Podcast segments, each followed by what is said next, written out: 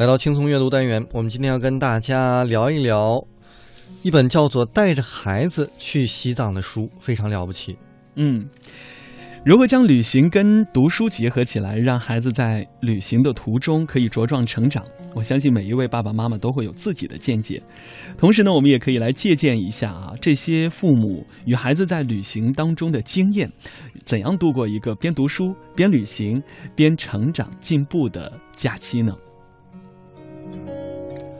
我们先来简单介绍一下作者。这个作者呢，叫做芝麻和绿豆，俩人儿，芝麻是女的，绿豆是男的，俩人呢是七零后的夫妻档，也是资深的驴友、户外达人，拥有十五年的户外旅行经历，也是作家、旅行家和摄影师，是中国家庭与亲子户外的领军人物之一。嗯。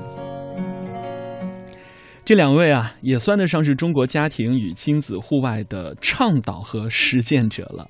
女儿的小名也很可爱，叫做一米，还在襁褓当中呢，就开始跟随父母进行户外活动，被很多家媒体呢赞誉为国内亲子户外旅行第一家庭。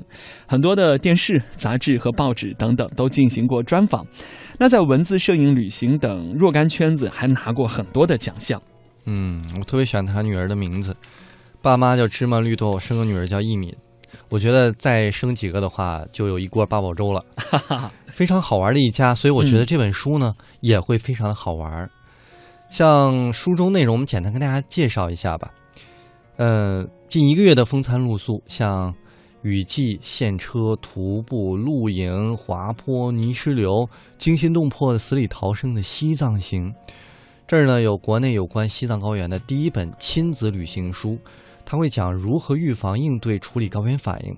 那么，同样作为亲身经验，做了很详尽的一个介绍。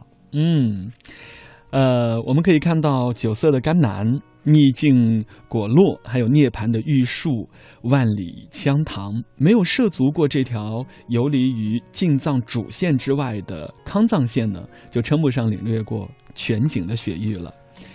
格萨尔王、文成公主、仓央嘉措，没有追随过这些历史之路上渐行渐远的身影，你就谈不上对天路之旅有过叩响心扉的体验。这本书呢，从另外一个角度、另外一个不同的旅行方式，展示了一个不为不为大众熟知的青藏高原。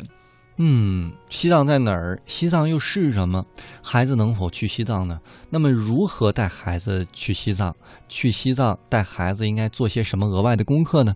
或许这本书你会找到一个满意的答案。好的，这就是我们今天的带着孩子去西藏，非常好听的阅读单元。时间最后，我们来翻看一下我们今天的互动平台，来看一看我们今天的互动哈。然后看到我们铁杆加进留言了，他说呢，想问一下我，说在我的老家呀，还有这个热炕吗？其实呢还是有，但是很少了，可能现在只有农村的一些地方还会有热炕，呃，因为农村地方可能这个楼房住宅的普及率还没有达到百分之百。嘉靖也畅想了一下，说看着电视剧里面这个冷冷的冬日，窝在暖炕上。窗外飘着雪花，睡着懒觉，舒服到极点。我觉得说对了一半吧。有时候蛮舒服，但有时候也挺痛苦的。因为这个所谓的炕啊，它不是它像大家想象一下，这个像铺一个电热毯一样热的很很舒服、很均匀。它其实呢，在炕头会非常烫，因为它离火比较近嘛。有的时候甚至会把你的被子都燎着了。嗯，然后呢？炕梢呢，离火远的地方呢，又很冷，所以啊，你这一不小心时冷时热，看你躺在哪边儿。这个小时候也会看啊，这爸妈到底疼谁，让谁住炕头，让谁哦，原来还有这样的说法呢。但是反正都不是很舒服吧，中间是最舒服的地方。哦，原来是这样，这个真的是。只有东北人自己才知道的哈，因为对于很多像我们这样南方的朋友而言呢，对于东北的印象真的就是，呃，影视镜头当中那种飘着雪花、贴着红色窗花的窗口哈，啊，虽然我们说避暑胜地，但是大家想到的还是这样美好的冬天。嗯，嘉靖我不知道有没有去东北看过雪哈，不妨可以尝试一下夏天的时候去东北避暑啊，纳凉也是不错的选择。嗯。我们看到嘉靖还说呢，说烟台苹果为什么这么出名呢？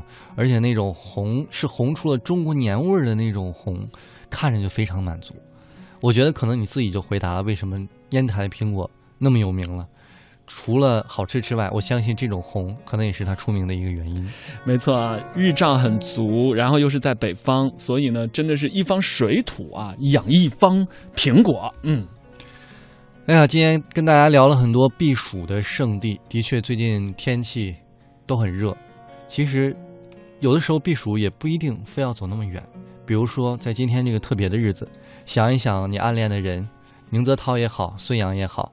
你的心也许就会凉了，或者跟那个，其实我名字都没记住啊。就最近这个运动健儿当中的女网红，就是那一位游泳刚刚拿铜牌的女选手，跟她一样。人家问说，很多运动员都是有老公陪着来参赛的，你有什么样的体会？他回答说：“我已经单身十八年了，我不知道这种感受。”嗯，所以呢，我们俩说这么多，大家应该会想到了哦，今天是七夕，所以呢，祝。